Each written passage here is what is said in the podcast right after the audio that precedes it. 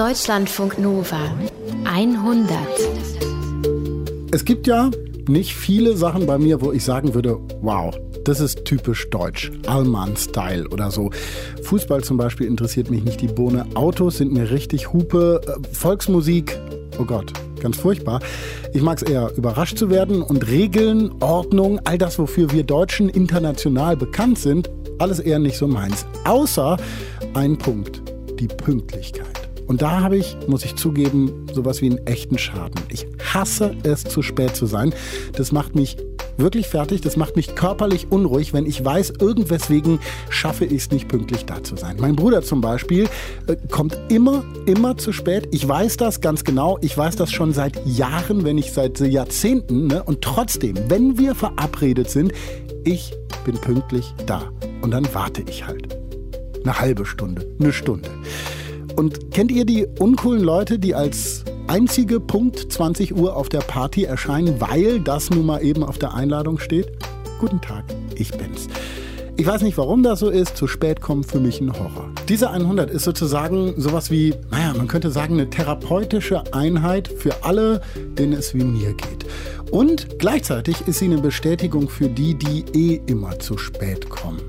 Vergessen, verpasst, verstorben, Geschichten vom zu spät kommen gibt es in der Ausgabe 174 der 100. Julia Roche ist bei mir im Studio, 100 Redakteurin. Und wir hören eben heute, dass zu spät kommen nicht immer nur was Negatives ist, sondern dass es auch positive Seiten haben kann. Genau darüber habe ich mich neulich mit einer Kollegin unterhalten und die hat mir die Geschichte von dem Flugzeugabsturz erzählt, wo zwei Leute drei Minuten zu spät einchecken mhm. und dann totales Glück haben, weil das Flugzeug nachher verunglückt ist. Und ähm, so eine krasse Geschichte haben wir jetzt nicht im Podcast heute drin, aber drei andere Geschichten vom zu spät kommen. Und in einer, da geht es um Eddie Hart, ein Sprinter, der kommt im entscheidenden Moment seines Lebens zu spät. Und dann haben wir noch Julian Geile im Programm, der ist Arzt. Und der kommt im Leben seiner Patienten eigentlich immer zu spät, weil er ist nämlich Rechtsmediziner. Jetzt aber erstmal die Geschichte, mit der ja im Prinzip alles angefangen hat, was diese Ausgabe angeht, die uns nämlich die Idee gegeben hat für das Thema heute, kommt von Monika Ahrens. Ja, Monika Ahrens, von der habe ich äh, da zwei Mails bekommen. Die erste war ohne Inhalt. Wie? Also eine Mail und die war komplett leer. Genau, die war komplett leer. Und dann hat Monika mir das hier geschrieben. Liebe Julia, ich bekomme keine Urlaubsmeldung, du scheinst also da zu sein. Wie schön. Achso, sie hat die leere Mail geschickt, genau. um zu checken, ob du im Haus bist, sozusagen. Genau, damit mal. ich das überhaupt mitkriege. Das muss ich mir merken. Genau. Was, was schreibt sie denn noch? Ja, und dann schreibt sie weiter, also, ich habe zwei Bücher in meinem Regal, die ich schon seit einiger Zeit ihrem Besitzer zurückgeben will. Genauer gesagt seit 18 Jahren. Ausgeliehen habe ich sie damals für meine Zwischenprüfung im Fach Theaterwissenschaft. Ja, und dann hat uns Monika eben angeboten, für die 100 sowas wie eine Mutprobe zu machen, diese Bücher zurückzugeben, 18 Jahre später. Endlich ist es soweit. Nach all den Jahren. Frau Hacker und ich gucken auf die Wand vor uns. Wollen wir es mal versuchen? Ja. Das Buch, das ich auf das Laufband gelegt habe, verschwindet in einem Schacht in der Wand. Wir schauen auf den Bildschirm darüber. Der Bildschirm über dem Rückgabeautomaten der Unibibliothek Leipzig ist sowas wie das Auge der Wahrheit. Der sagt den Nutzern, ob alles okay ist mit den Büchern, die sie zurückgeben. Den Automaten gibt es seit fünf Jahren. Mein Buch ist seit 18 Jahren überfällig. Ich linse zu dem Einzugsschlitz rechts an der Seite. Ist der für Geldscheine? Und in dem Moment blinkt auf dem Bildschirm ein Schriftzug auf. Was hat er jetzt gesagt? Ich hoffe, du musst nicht Tausende von Euro nachzahlen. Ich weiß es nicht. Sagt meine Kollegin Sonja, als ich ihr ein paar Wochen vorher erzähle, dass ich der Unibibliothek Leipzig endlich zwei Bücher zurückgeben will, die ich im Jahr 2000 ausgeliehen habe. 2000. 18 Jahre. 18 Jahre. Gebraucht habe ich As Saltandi, der europäische Gesellschaftstanz im Zeitalter der Renaissance und des Barock, und Der Ball, eine Kulturgeschichte des Gesellschaftstanzes im 18. und 19. Jahrhundert, damals für eine Zwischenprüfung in der Theaterwissenschaft. Seitdem liegen die Bücher bei mir rum.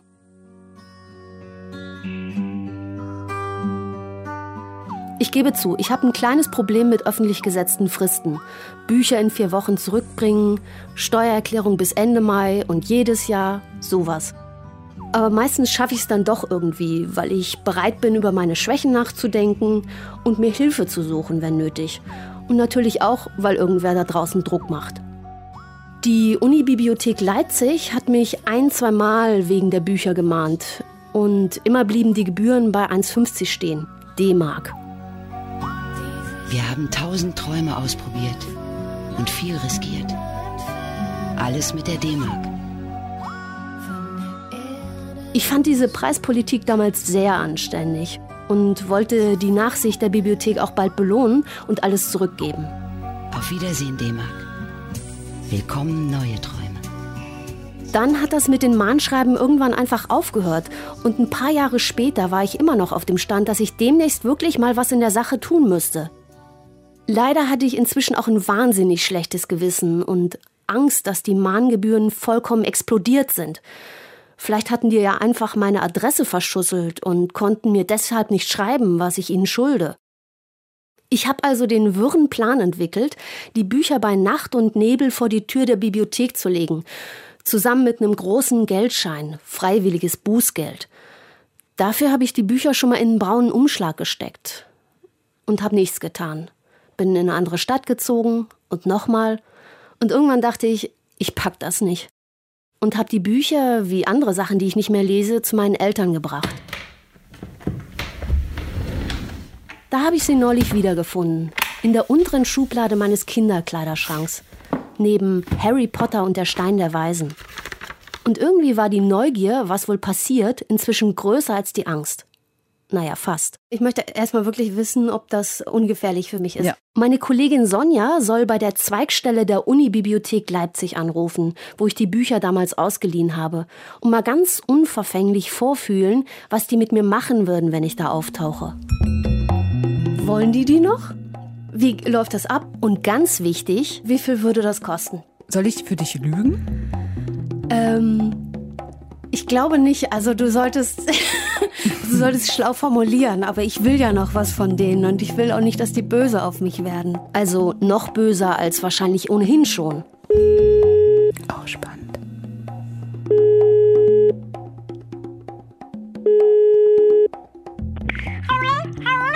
Ja, hallo. Sonja Ernst ist mein Name. Ich habe mal eine Frage an Sie. Ich kenne jemanden und die hat in der Wohnung ihrer Eltern Bücher gefunden, zwei Stück, und die sind schon super, super lange ausgeliehen bei Ihnen. Aha. Und die traut sich jetzt nicht so recht und deswegen ähm, wollte ich mal vortasten. Mhm.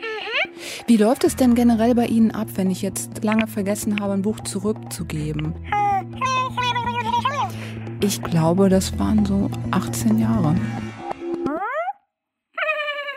Die Leiterin von der Zweigstelle der Bibliothek meint, dass die Bücher, nachdem sie so lange Zeit verschwunden waren, wahrscheinlich längst im System als Verlust deklariert sind. Ich soll die Bücher gern zurückbringen, sie würden sich freuen, ich muss auch nicht zahlen. Sie sagt das vollkommen freundlich und null nachtragend. Nee, ne? Finde ich jetzt auch erstaunlich. Ich weiß gar nicht, was ich genau erwartet habe, aber schon was mit ein bisschen mehr Rums.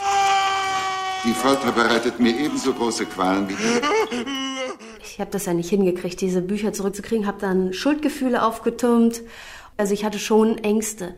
Und jetzt sind hier alle so nett irgendwie. Hake ich nochmal nach, als ich ein paar Wochen später im Büro von Lucia Hacker im Hauptgebäude der Unibibliothek Leipzig sitze. Die Mitarbeiterin von der Zweigstelle wollte nicht so gerne ins Radio, aber Lucia Hacker, Leiterin des Bereichs Benutzungsservice, ist bereit, mit mir zu sprechen. Auch sie wirkt sehr ausgeglichen. Ja, was soll man dazu sagen?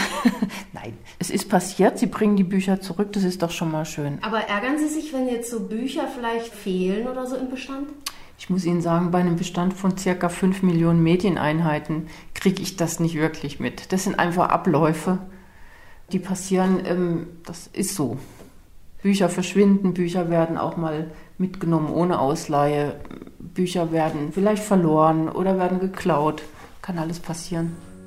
Vielleicht hat der Mensch in der Zweigstelle, bei dem ich die Bücher im Jahr 2000 ausgeliehen habe, einfach irgendwann vergessen, mich weiter zu mahnen. Damals lief das mit der Verwaltung dann auch über Zettelkästen. Vielleicht ist auch der Zettel mit dem Vermerk, dass ich die Bücher habe, verschwunden. Und dann, nachdem ich aufgehört hatte zu studieren, verschwand auch die Information, dass es mich jemals gegeben hat aus dem Computersystem der Unibibliothek Leipzig. Und deshalb müssen Sie jetzt auch nichts zahlen. Sie sind nicht da. Es gibt sie nicht bei uns. Okay, dann habe ich also Glück gehabt. Sie haben richtig Glück gehabt, ja. Ich gebe Lucia Hacker die beiden Bücher zurück. Sie stecken noch immer in dem braunen Umschlag von damals. Entschuldigung, dass ich die jetzt erst vorbeibringe. Nach 18 Jahren. Ich habe sonst keine mehr. Das ist ja beruhigend, ne? As Saltandi, der europäische Gesellschaftstanz im Zeitalter der Renaissance und des Barock und der Ball, eine Kulturgeschichte des Gesellschaftstanzes im 18. und 19. Jahrhundert. Nach 18 Jahren nicht mehr meins. Wir gehen gemeinsam zu dem Rückgabeautomaten in der Eingangshalle. Lucia Hacker ist gespannt, ob der die alten Bücher überhaupt erkennt. Wollen wir es mal versuchen? Ja. Wir schauen auf den Bildschirm über dem Schacht mit dem Laufband. Ich blicke kurz zur Seite und in dem Moment blinkt der Schriftzug auf. Was hat er jetzt gesagt? Der sagt, Medium unbekannt, bitte wenden Sie sich an das Personal. Ne? Weil diese Bücher haben einfach noch gar keinen RFID-Tag. Das heißt, der Automat kann die gar nicht lesen. Frau Hacker klemmt sich die Bücher unter den Arm. Da muss jetzt das Personal ran. Also die Bücher werde ich jetzt so, wie sie sind, nehmen und die Kolleginnen und Kollegen werden die einfach wieder ins System einarbeiten. Das heißt, wenn sie sich anmelden, können sie sie dann nächste Woche auch wieder ausleihen.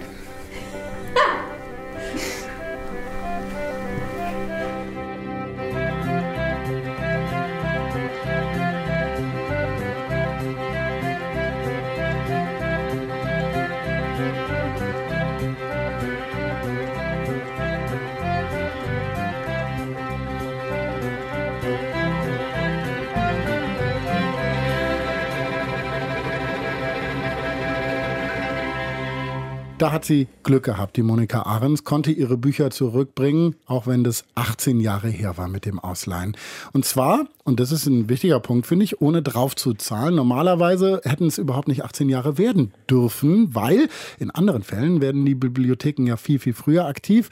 Und ein bekannter Fall war zuletzt der von der Professorin an der Uni Niederrhein, Julia Roche. Was war da los? Ja, das ist noch gar nicht so lange her, ein paar Wochen würde ich sagen jetzt, oder vielleicht auch erst zwei Wochen oder so. Ähm, diese Professorin, die hatte 50 Bücher in der Unibibliothek ausgeliehen, also das ist schon mal eine Nummer. Und diese 50 Bücher hat sie dann noch alle überzogen. Also wenn du es jetzt genau wissen willst, sie hat die Bücher mehr als 30 Tage nach der Leihfrist zurückgebracht in die Bibliothek. Das sind schon ein paar Tage, aber wenn man das dann im Vergleich zu den 18 Jahren sieht, ja, eben nur so äh, gerade mal einen Monat, ne? Ja. Und trotzdem bekam sie dann von der Unibibliothek einen Mahnbescheid und da stand drin, sie muss 2250 Euro Mahngebühr zahlen. Und zwar sind das 45 Euro pro Buch und das war dann nochmal aufgesplittet irgendwie in Mahngebühr und Bearbeitungsgebühr. Hm, das hört sich für mich ganz schön happig an. Also ich habe ständig in der Uni-Zeit irgendwie äh, Mahngebühren gezahlt für Bücher, aber das waren so zwei Euro pro Buch wenn ich das so richtig im Kopf habe. Wie hat die Professorin darauf reagiert, auf den Bescheid? Ja, sie fand es auch viel, ist ja auch, also 2250 Euro für 50 Bücher ist ja. schon echt eine Ansage. Also ich vermute, es ist äh, mehr als der Neuwert der Bücher. Möglicherweise kommt jetzt darauf an, was sie dafür... Bei wissenschaftlichen ja, Büchern. Weiß man nicht so genau, ne? Kann schon auch mal sehr teuer sein. Auf jeden Fall hat diese Professorin dann geklagt, und zwar am Verwaltungsgericht in Düsseldorf gegen den Mahmenbescheid.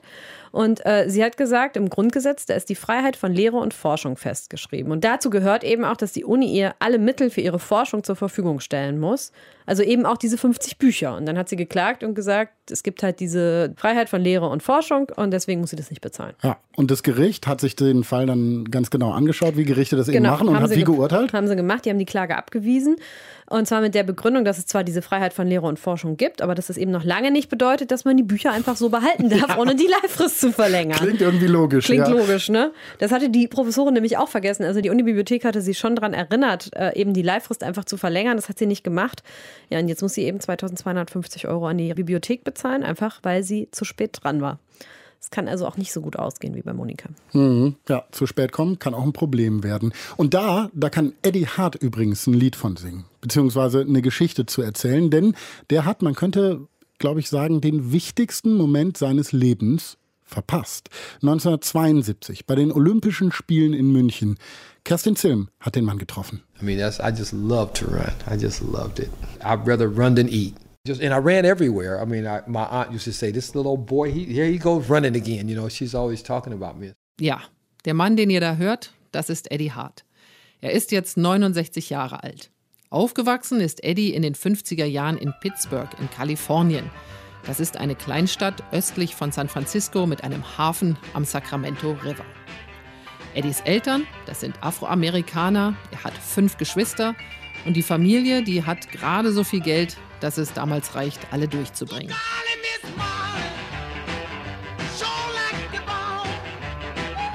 In den 50er und 60er Jahren, müssen wir uns erinnern, da gab es in den USA ja noch die Rassentrennung. In Kalifornien ist die nicht so ausgeprägt wie im Süden, aber für Schwarze wie Eddie, da gibt es wenig Möglichkeiten aufzusteigen. Er wollte ganz sicher nicht wie sein Vater TJ in der Ölraffinerie von Pittsburgh arbeiten und Florence, seine Mutter, die hatte keinen Job. Die hatte ja auch genug zu tun mit fünf Kindern. Eddie hatte also zu Hause kein wirkliches Vorbild für einen Aufstieg. Im Fernsehen hat er aber gesehen, dass Afroamerikaner auf zwei Gebieten erfolgreich sein können und auch richtig gut Geld verdienen. Da ist einmal die Unterhaltung, also Musiker oder Film, vor allem aber sind sie erfolgreich im Sport. Und Eddie, der hat in der Schule keine guten Noten. Mit dem Lernen, da hat er es nicht so. Aber was anderes, das kann er richtig gut. I could always run fast. I mean, just from day one. I mean, I, I could run faster than the kids my age and even run faster than some of the kids even older than me. Rennen. Da ist Eddie schneller als alle anderen in seiner Klasse. Mit sechs Jahren, da gewinnt er schon seinen ersten Wettkampf. Und das ist beim Sommerfest von Shell. Das ist das Ölunternehmen, wo sein Vater arbeitet. Jedes Jahr machen die ein Picknick mit Spielen und Sportwettkämpfen für die Kinder. Und der Vater, der nimmt seinen Sohn mit zum Sommerfest und meldet ihn direkt an für den 50-Meter-Sprint, weil der Eddie, der rennt ja eh immer. Und Eddie hängt dann tatsächlich auch alle anderen Kids ab, sogar die Älteren. Und Eddie läuft jetzt bei jedem Wettkampf, den er mitmachen kann, manchmal sogar in gebrauchten Schuhen, die ihm zu groß sind, weil gerade kein Geld für neue da ist. Und er läuft immer allen davon. Der Pastor erwähnt Eddie sonntags in der Kirche, wenn er wieder eine Medaille nach Hause gebracht hat. Und irgendwann, da steht dann sogar sein Name, Eddie Hart, in der Zeitung. Und in dem Moment denkt sich Eddie, so könnte das klappen, dass ich in meinem Leben weiterkomme als meine Eltern, dass ich mehr schaffe als die. I was 13 years old when I decided I wanted that title, World's Fastest Human. Als er 13 Jahre ist, da erzählt ihm sein Trainer von den Olympischen Spielen und Eddie versteht in dem Moment, der schnellste Mann der Welt, das ist der Mensch, der bei Olympischen Spielen den 100-Meter-Sprint gewinnt. Und irgendwas an dem Satz, das gräbt sich in sein Hirn und irgendwie auch direkt in seinen Körper. Und Eddie weiß, das will er werden. Und sein Trainer, der sagt, Eddie, du kannst das schaffen. Gosh, that just captured me. I just wanted that title so much, so bad. Ja, er wollte den Titel so doll haben, dass er alles tut, um den auch zu bekommen. Er ist bereit, jedes Opfer zu bringen und im Grunde das zu tun, was sein Vater TJ ihm von klein auf eingebläut hat. I was willing to do whatever it took. I was willing to make any sacrifice, the workout. I mean, just show me what I need to do, I'll do it. I just feel if I give it my best, win, lose, or draw, I give it my best, you know. And that was something I was taught by my father. You do your best, you know, always put your best foot forward. And that's what I wanted to do. Ja, der Eddie, der hat einfach so ein Vertrauen in sich gehabt, dass er das auch tatsächlich schaffen kann mit der Goldmedaille. There were a lot of people that said, you know, you just come out of this little dick, dinky town, Pittsburgh, California. What make you think you're going to make it to the Olympics and stuff like that? I, hey, I, I felt like I had it in me. I felt like I could do it. Aber Eddie, der lässt sich nicht beirren und er hat Erfolg. Zuerst, da gewinnt er in der Highschool wichtige Wettkämpfe und dann 1970 da ist Eddie 20 Jahre alt, bekommt er ein Leichtathletikstipendium an der Uni in Berkeley. Eddie weiß, das ist eine einmalige Chance. Und die kommt nie wieder, die muss er nutzen und er will sich nicht ablenken lassen.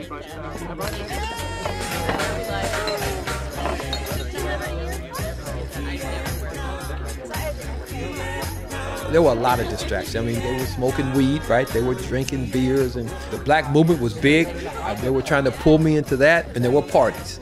There were lots of parties, but I just stayed away from. them. You know, I just go to bed, you know, or or I'd go to my parents' house or something like that. Or, you know, Ja, da war viel los auf dem Campus in Kalifornien Ende der 60er und in den 70ern.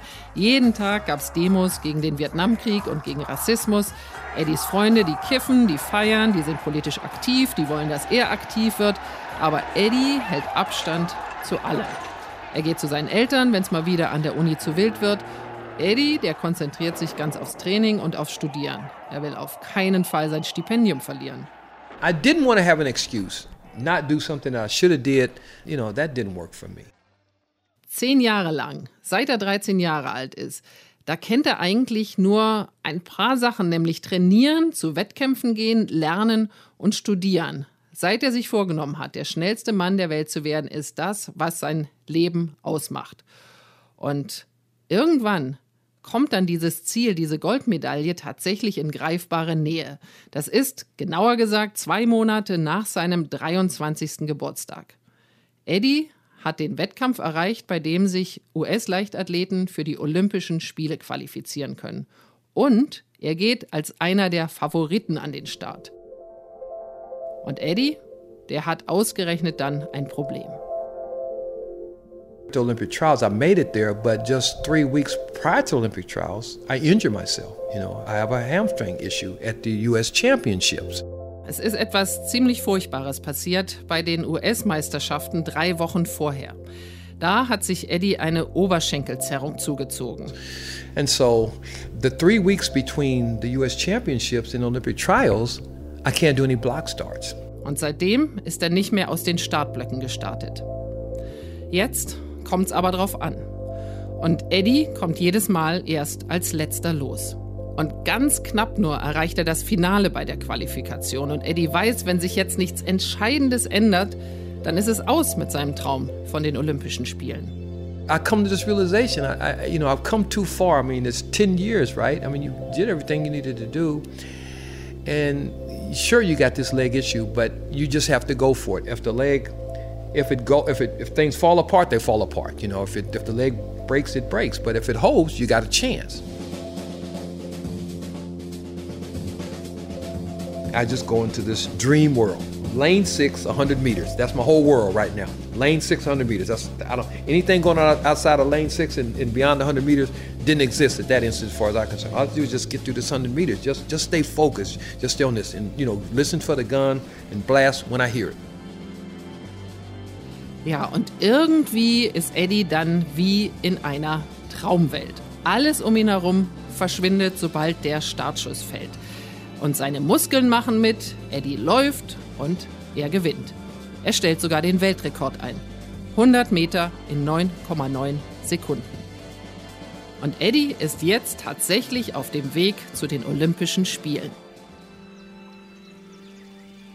Ein paar Wochen später, am 31. August 1972, ist Eddie Hart dann tatsächlich angekommen. In München, im Olympischen Dorf.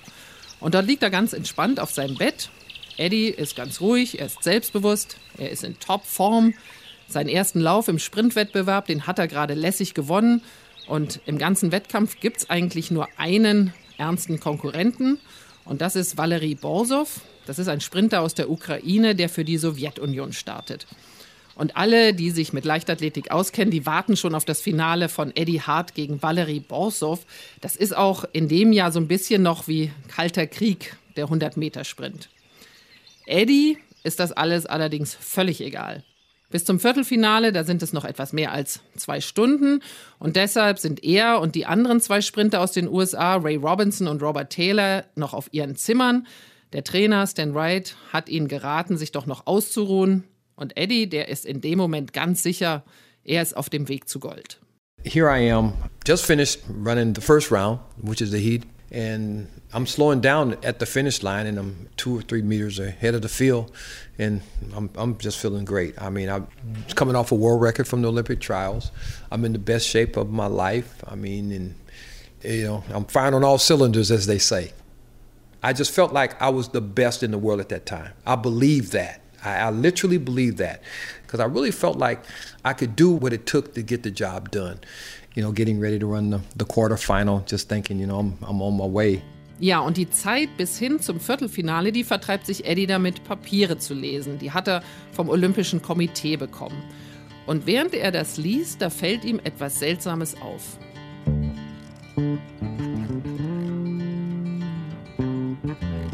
And I just noticed that the time schedule that Stan Wright has is different than the time schedule in the literature that I'm reading.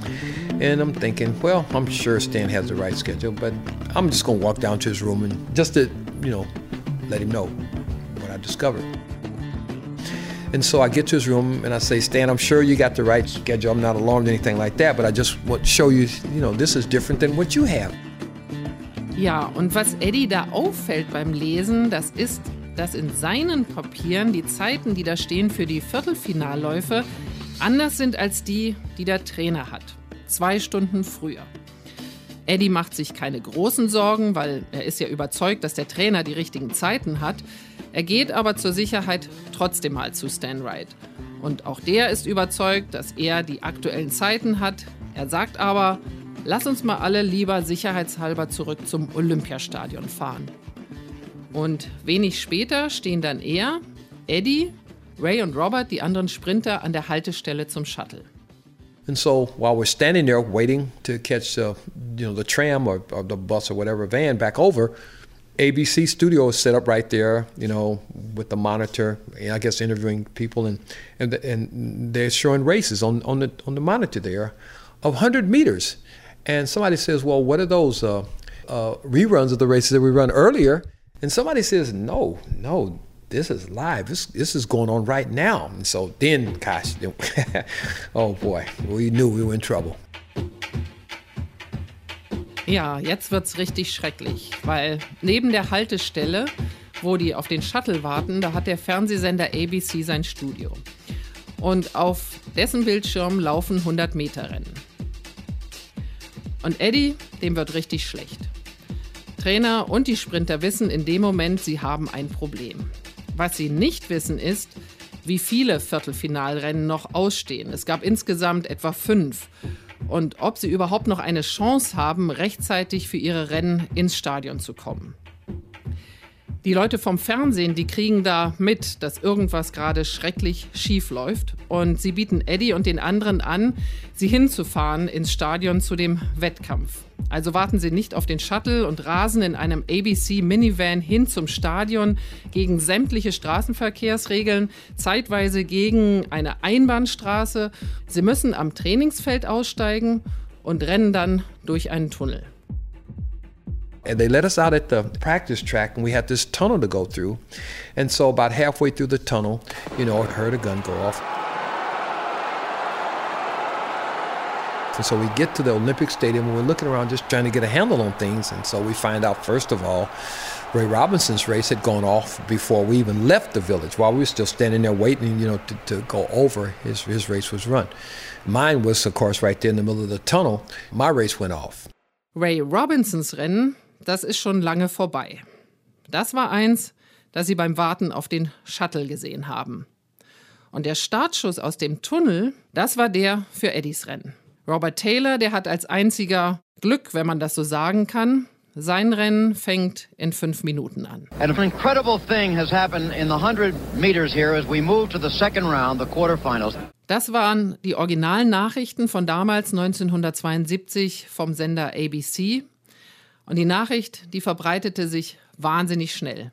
Die amerikanischen Sprinter, inklusive Top-Favorit Eddie Hart, die haben ihr Rennen verschlafen. Somehow or other, the word that we get is that the Americans, including their coaches, did not know that the second round was going to be run this afternoon. Aus der Traum. Disqualifiziert. So sieht das jetzt aus für Eddie Hart. Die US-Mannschaft, die startet schnell noch einen Appell. Die versuchen die beiden in einem anderen Viertelfinale starten zu lassen. Es gab ja noch zwei, glaube ich, hinterher, aber der Appell wird abgelehnt. Für Eddie heißt das, die zehn Jahre Training, all die Opfer, die er gebracht hat, das war umsonst. Er schaut dann mit Ray, dem anderen Sprinter, der auch sein Rennen verpasst hat, noch halbherzig zu, wie Robert Taylor sein Viertelfinale gewinnt. Und dann nehmen sie die nächste Straßenbahn zurück ins olympische Dorf. Und unterwegs versuchen sie zu verstehen, was gerade passiert ist. Riding back on the tram you know i just i just sat in my seat you know just quietly but at that point i just i just needed to be you know with my own thoughts you know collecting myself and hour and a half in the shower, an hour and a half. Just cried for hour and a half.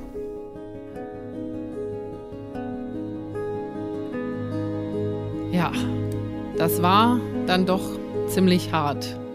Als Eddie zurückkommt in sein Zimmer nach der Fahrt mit der Straßenbahn, da weint er eben anderthalb Stunden in der Dusche.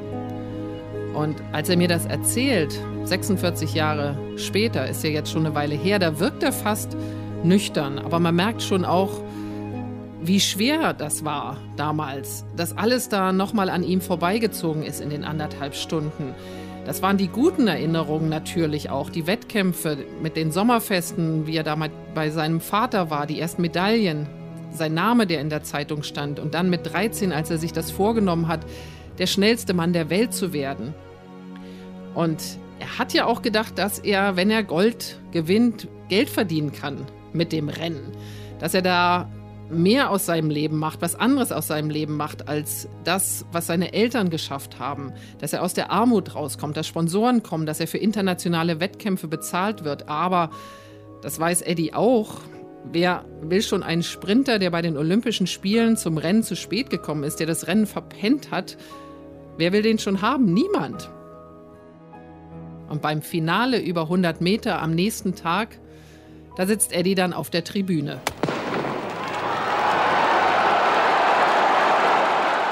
Den Titel holt dann tatsächlich der sowjetische Sprinter Valery Borsov mit einer Zeit von 10,14 Sekunden. Das ist deutlich langsamer als Eddie, das bei der Qualifikation für die Spiele gelaufen war. Das waren damals 9,9 Sekunden.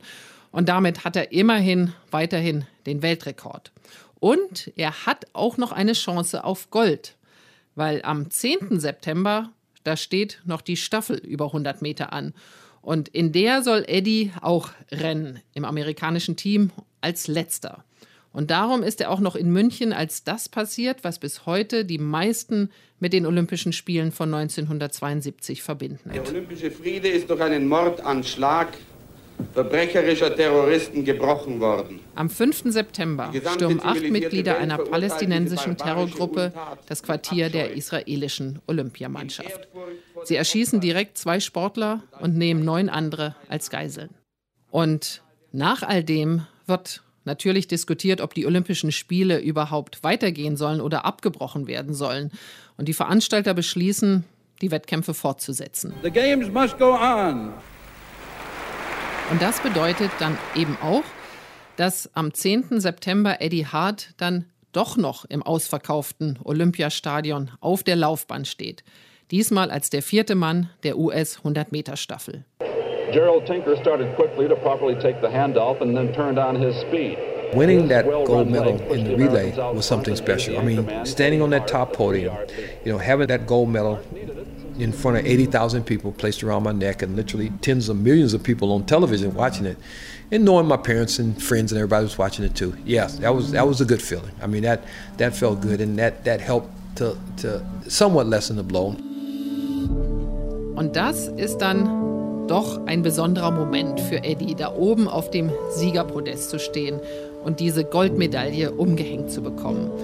80.000 Zuschauer schauen zu im Olympiastadion und es sind ja auch noch Millionen an den Bildschirmen überall in der Welt. Eddie weiß, dass seine Familie zuschaut, seine Freundin zu Hause in Pittsburgh in Kalifornien.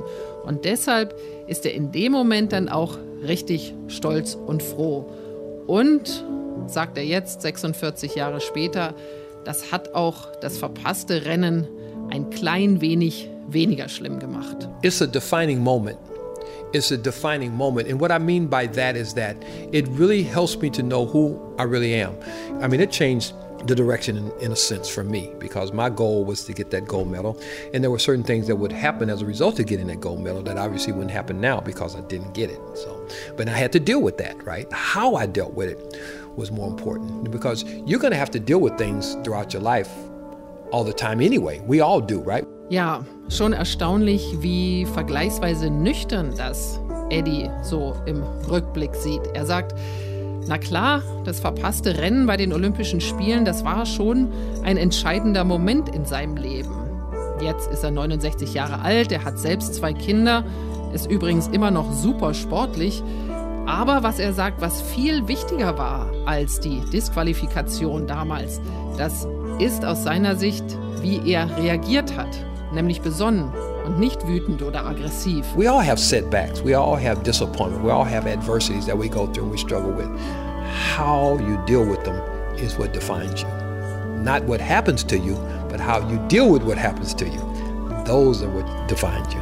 Those are the things that define you. Right? Ja, und das ist nach den Olympischen Spielen auch Eddies Lebensphilosophie geworden.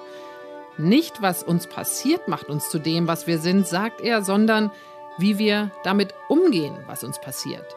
Und eine Sache hat er einfach gelernt. Wenn du eine Chance verpasst hast, dann hast du sie verpasst. Es ist vorbei. Du kannst es nicht rückgängig machen.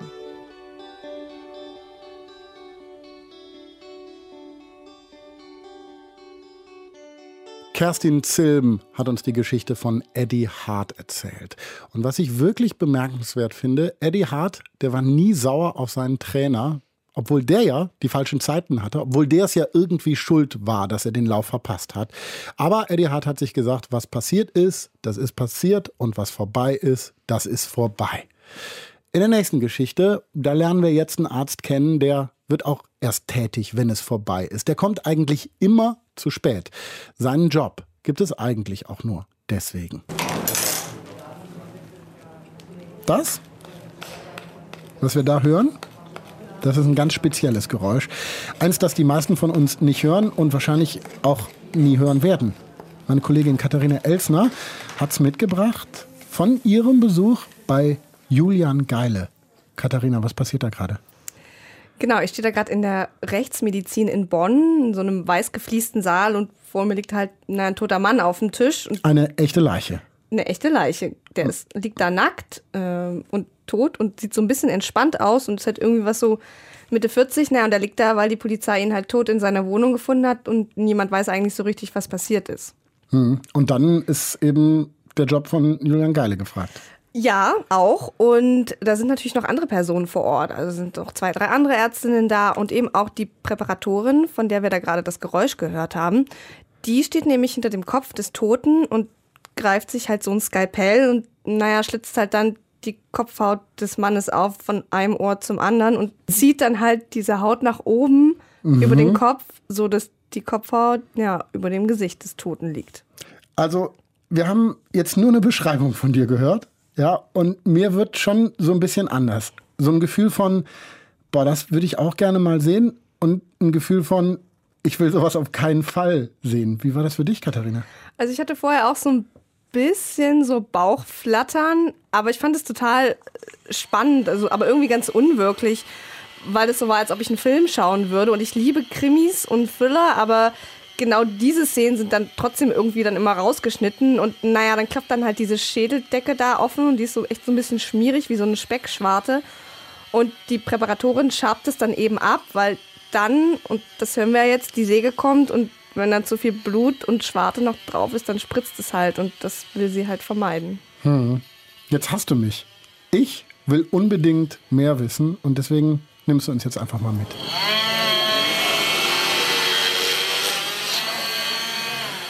Während die Säge da gerade durch die Schädeldecke fährt, äh, steht neben mir Julian Geile. Der sieht das eigentlich fast jeden Tag. Julian ist 27 und naja, kommt meistens zu spät. Also immer erst dann, wenn es für andere Menschen schon zu spät ist, wenn sie verletzt oder eben tot sind. Er macht das seit anderthalb Jahren und bei ihm war das am Anfang auch komisch.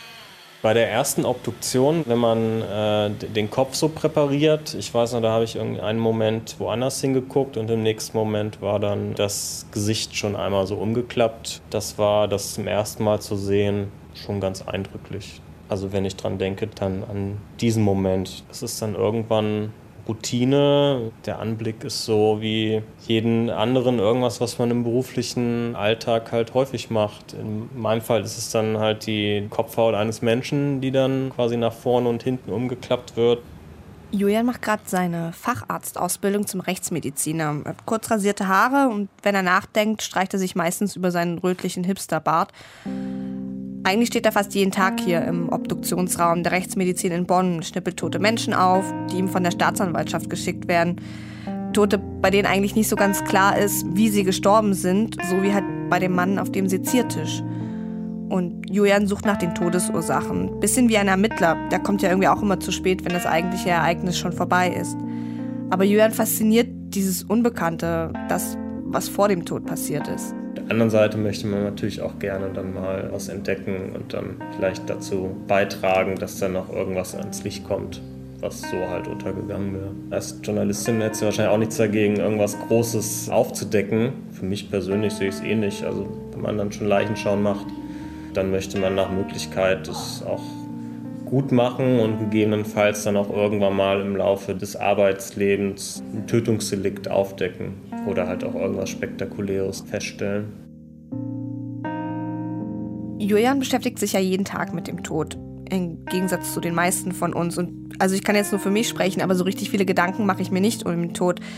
Obwohl ja eigentlich jeder von uns mal dran ist. Und ganz oft geht es ja dabei um das Gefühl, ja, zu spät zu sein. Zumindest für uns, für die, die zurückbleiben. Weil, also wir hätten den Sterbenden vielleicht gern noch was gesagt oder wir hätten gern noch den Streit geklärt.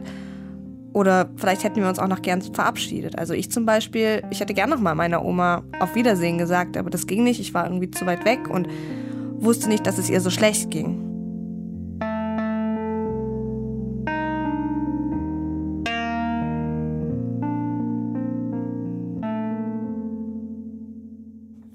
Für Julian ist dieses dem Tod hinterherhinken total normal. Dreimal in der Woche hält er so eine Art Sprechstunde ab.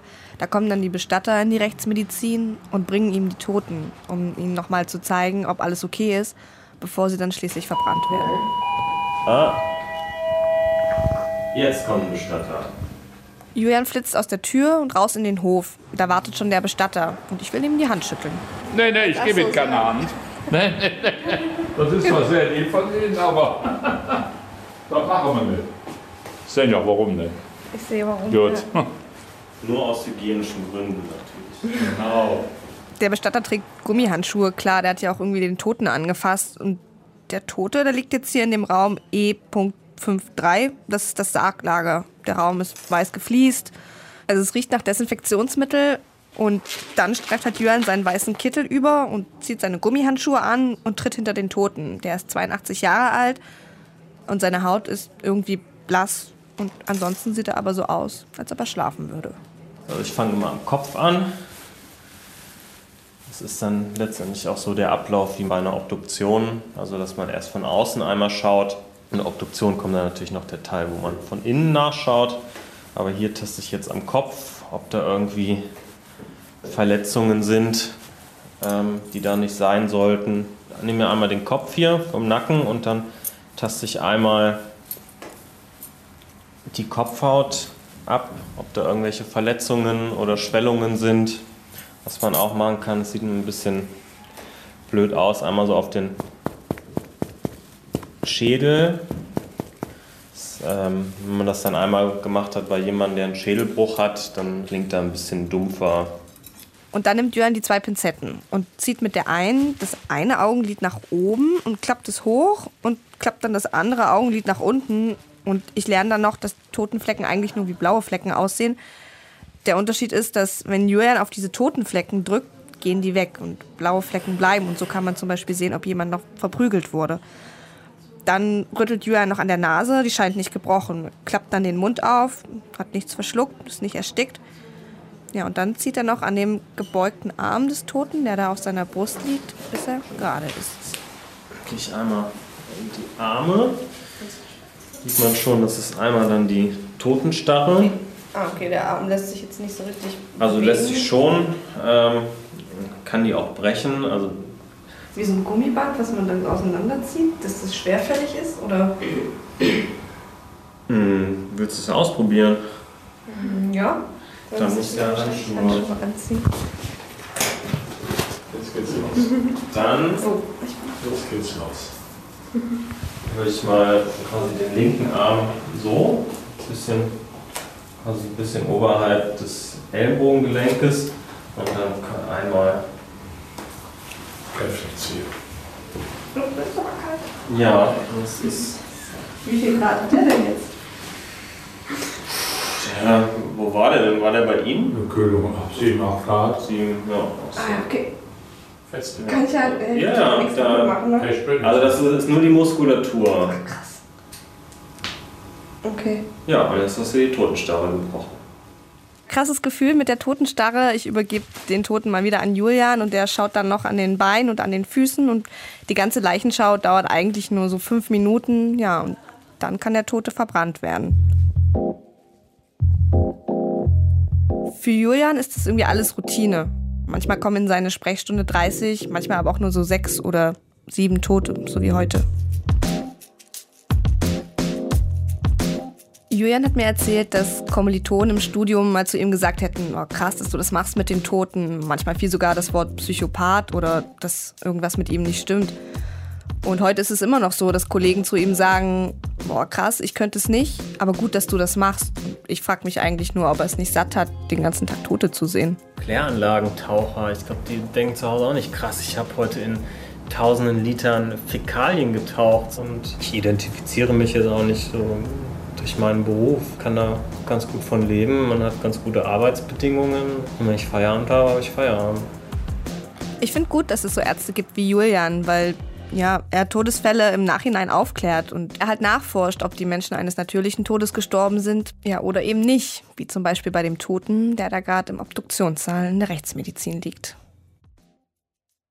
Den hat die Polizei tot in seiner Wohnung gefunden. Er ist so Mitte 40 und als die Polizei ihn gefunden hat, lag er halt in seinem Erbrochenen. Kurz zuvor war er anscheinend noch im Ausland gewesen und das Einzige, was man eigentlich weiß, ist, dass er Bluthochdruck hatte.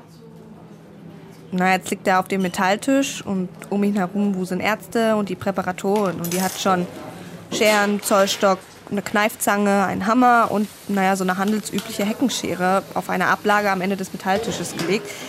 Hinter mir steht da so eine Gruppe Referendare und die wollen alle mal Staatsanwälte werden. Die sind halt auch zum ersten Mal hier, freiwillig, bei der Obduktion. Ja, und dann setzt Jürgens Kollege den ersten Schnitt. Und der Bauch des Toten klappt halt auf wie ein Buch und eine Referendarin huscht hinaus. Ja, also ich bin das erste Mal hier. Und, äh, ich kann es auf jeden Fall nicht riechen. Sehen kann ich das und finde das auch sehr interessant, aber Geruch kann ich jetzt gerade irgendwie nicht ab.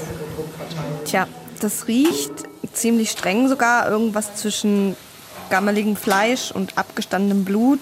Manche, die im Raum bleiben, halten sich die Tücher vor die Nase. Aber Jürgens Kollege, der rackert unbeirrt weiter, schnappt sich die Heckenschere und zwackt ihm einen Teil der Rippen ab. Ähm, der Assistenzarzt knetet da jetzt so ein bisschen in der Körpermitte irgendwie Genau. rum. Kneten äh, auf klug äh, exenterieren, also die sachgerechte Entnahme von verschiedenen Organpaketen. Das ist sachgerecht.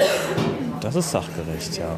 Also Sieht aus, wie als wenn man so ein langes Telefonkabel äh, oder früher so ein Kassettentape entwirren musste.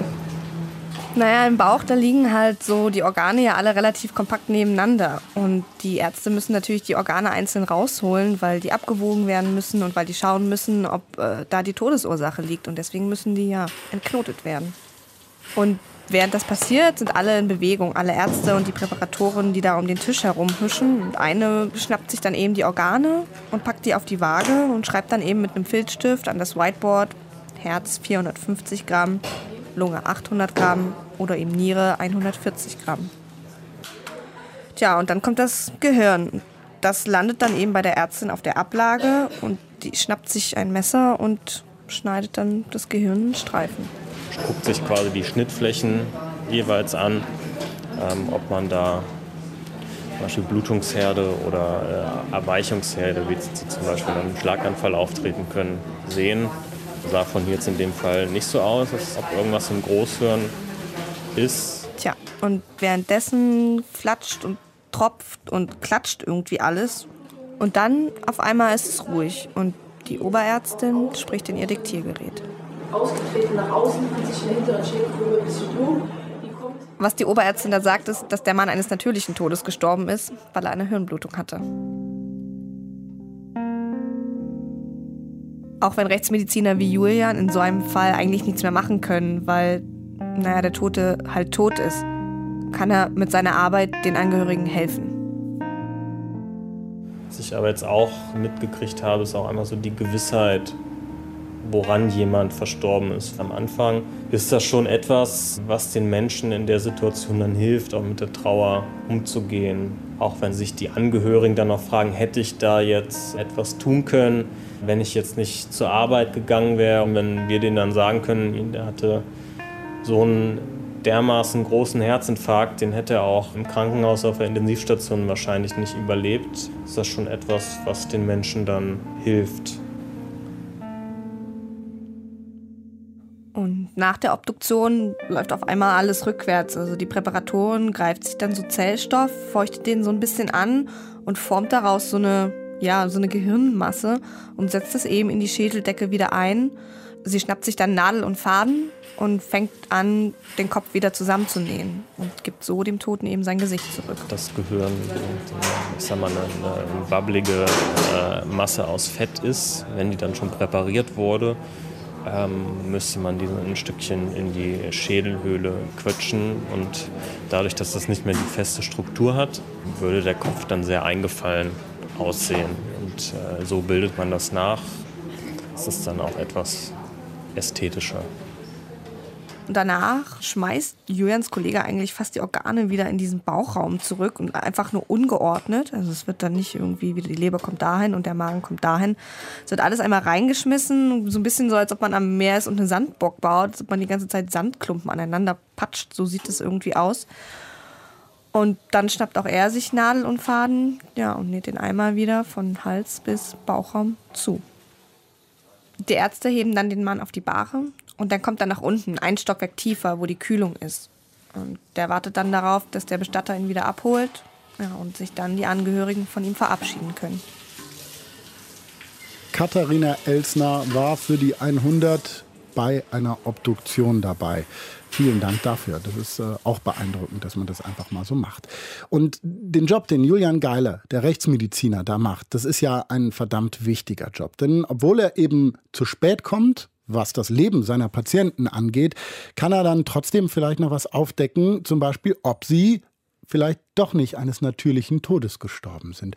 Julia Roche, bei mir im Studio, du hast äh, dir mal die Zahlen angeschaut. Wie viele Obduktionen in Deutschland werden jedes Jahr durchgeführt? Ja, das ist schon mal ganz spannend, das kann man so nicht sagen. Es gibt da keine zentral registrierten Zahlen, wie viele Obduktionen genau durchgeführt werden weil eben jede einzelne Staatsanwaltschaft immer diese Obduktion in Auftrag geben muss, bevor sie überhaupt durchgeführt wird. Was ich aber ganz sicher sagen kann, ist, dass Deutschland eines der Länder in Europa ist, wo die wenigsten Obduktionen überhaupt durchgeführt werden. Schätzungsweise werden hier bei uns nur 4% aller Toten überhaupt obduziert. Im Vergleich dazu, der europäische Durchschnitt, der liegt da etwa bei 20 Prozent, also wesentlich mehr. Mhm. Woran liegt denn das, dass es bei uns so eine kleine Zahl ist? Ja, das äh, ist sicherlich eine Kostenfrage. Eine Obduktion, die kostet circa 1000 Euro. Es ist sicherlich auch eine Frage davon, wie die Sachen geregelt sind, dass es in Deutschland irgendwie relativ kompliziert ist. Und es gibt eben in Deutschland auch nur relativ wenige Rechtsmediziner. Das sind so circa 250, was echt nicht viel ist, finde ich. Hm. Jetzt ist es ja so, wenn jemand einen umbringt, dann ist es meistens so, dass er nicht will, dass das rausgefunden wird. Also Mörder versuchen ihre Tat zu verdecken. Und dann könnte man sich ja vorstellen, dass das Folgen hat, dass so wenig Menschen obduziert werden, oder? Also es kann durchaus Folgen haben, weil ich würde mal vermuten, dass wenn es mehr Obduktionen in Deutschland gäbe, dann würden auch mehr unnatürliche Todesfälle auffallen. Wobei jetzt auch nicht jeder unnatürliche Todesfall muss ähm, nicht ein Mord sein. Ist jetzt kein Verbrechen, ne? Jemand genau. kann ja auch ertrinken oder so. Ja, ja. Und oft reicht eben die Leichenschau, also das Betrachten der Leichen, was der Julian Geile in dem Beitrag auch am Anfang macht, gar nicht aus, um jetzt so 100% die genaue Todesursache festzustellen. Weil da ist es manchmal dann wirklich besser, wenn die Rechtsmediziner wirklich obduzieren und aufschneiden. Gift aber sieht man dann vielleicht an den Organen, aber nicht an der Haut genau, oder irgendwie genau. sowas. Mhm. Ähm, äh, da wäre es dann besser, wenn sie aufschneiden würden und obduzieren würden, aber das geht halt nicht wegen dieser Rechtslage mit den Staatsanwaltschaften in Deutschland. Ja, und dann wird halt im Zweifel nicht nur zu spät entdeckt, was nicht stimmt, sondern es wird nie entdeckt, was eigentlich passiert ist. So, ja, das war's jetzt auch schon. Dreimal sind wir zu spät gekommen in der 100. Einmal sind wir 18 Jahre zu spät gekommen mit den Büchern in der Unibibliothek Leipzig. Und dann sind wir zu spät gekommen zum wahrscheinlich wichtigsten Moment im Leben, und zwar zum 100-Meter-Lauf bei den Olympischen Spielen. Und jetzt zum Schluss eben den Menschen, der berufsmäßig immer zu spät kommt bei seinen Patienten. Was nimmst du mit aus der Sendung, Julia? Ich nehme vor allem mit von Eddie Hart, der gesagt hat, Was einmal passiert ist, ist passiert und man kann es ohnehin nicht mehr ändern. Deswegen sollte man sich nicht so sehr den Kopf über die Vergangenheit zerbrechen. Und die andere Sache, die ich mitnehme, ist, dass hm, ich vielleicht ein bisschen pünktlicher werden sollte, so ganz grundsätzlich, ähm, aber manchmal zu spät kommen durchaus verzeihbar ist. Hm. Eddie Hart, das, das wird mir auch im Kopf bleiben. Und ich glaube, ich arbeite weiter daran, dass ich nicht so ein Problem damit habe, zu spät zu kommen. Ich nehme mir hier jetzt vor, dass ich bei der nächsten Party, die wir hier von Deutschlandfunk Nova machen, dass ich da nicht pünktlich bin, dass ich da zu den Coolen gehöre, die später kommen. Okay, also einfach zu, zwei Minuten nach acht. ja, genau. Das war's mit dem zu spät kommen. Ausgabe 173 der 100. Danke an Monika Ahrens für ihren Mut, die Bücher noch zurückzugeben, obwohl das 18 Jahre her war mit der Ausleihe. Danke an Kerstin Zilm, die uns die Geschichte von Eddie Hart erzählt hat, der zu spät kam, um die Medaille zu gewinnen. Danke an Katharina Elsner, die in der Pathologie war. Danke an Alex Deuernow in der Technik, danke an Anne Göbel online, vielen Dank an Julia Roche für die Redaktion dieser Sendung und natürlich danke an euch, dass ihr dabei wart. Das Tolle ist ja, wer den Podcast abonniert hat, der kann ja gar nicht zu spät zur 100 kommen. Wie immer, wenn ihr was loswerden wollt, mail at deutschlandfunknova.de, Feedback, Kritik, Fragen, her damit. Eure Geschichten auch, ne, von denen ihr findet. Das ist vielleicht Stoff für unsere Sendung, für die 100. Schreibt einfach mal eine Mail. Mail at deutschlandfunknova.de und wir gucken uns das dann an. Eine andere Möglichkeit für Feedback ist natürlich, dass ihr eine Rezension schreibt bei iTunes und Co. Und da könnt ihr uns dann auch gleich ein paar Sternchen dalassen. Wir freuen uns sehr drüber. Und bitte twittert doch, wenn es euch gefällt, über die 100. Empfehlt uns weiter über Facebook, LinkedIn, äh, Xing, StudiVZ oder über das persönliche Gespräch. Habt eine wunderbar schöne Zeit. Und wenn ihr zu spät kommt, passiert halt. An alle Leute, die denken, sie könnten sich für lau jahrelang Bücher ausleihen, nochmal der Hinweis. Heutzutage seid ihr dank der Digitalisierung natürlich drin im System. Wenn ihr eure Bücher nicht abgebt, dann kostet euch das richtig Schotter. An der Unibibliothek Leipzig können das inklusive Mahngebühren, Verwaltungsgebühren und so weiter pro Buch bis zu 50 Euro werden. Plus Wiederbeschaffungskosten, falls ihr das Buch zerstört habt oder so. Tut mir echt leid für euch, aber so ist es. Ich habe Eddie Hart zum ersten Mal in einer Buchhandlung in Los Angeles getroffen, die sich auf Literatur von und für Afroamerikaner spezialisiert. Und ich habe gedacht, na ist ja super, wenn ich da hinkomme. Da liest gerade einer, der was geschrieben hat im Zusammenhang mit den Olympischen Spielen in München. Das passt ja, dann habe ich da auch gleich noch einen Ansatz, der mit Deutschland zu tun hat. Und als ich dann die Geschichte gehört habe am Abend in der Buchhandlung, habe ich gedacht, ich muss Eddie auf jeden Fall nochmal treffen und länger mit ihm sprechen darüber, wie das damals war und wie er damit umgegangen ist. Die meisten Leute, denen ich erzählt habe, dass ich in die Rechtsmedizin gehe, haben entweder angewidert so ein bisschen das Gesicht verzogen äh, und waren so, ja krass, äh, und wie war das für dich?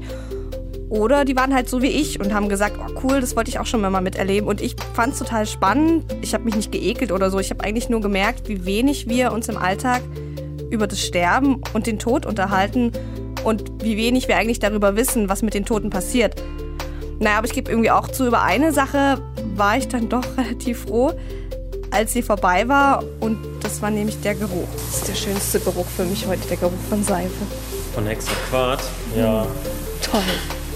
Naja, ich glaube, wenn ich das nächste Mal in eine Fleischerei gehen würde und ich gehe eigentlich fast nie in eine Fleischerei, dann werde ich wahrscheinlich immer dieses Bild vor Augen haben, wie dieser tote Mann da aufgeschnitten vor mir liegt. Deutschlandfunk Nova 100. Jeden Sonntag um 16 Uhr. Mehr auf deutschlandfunknova.de.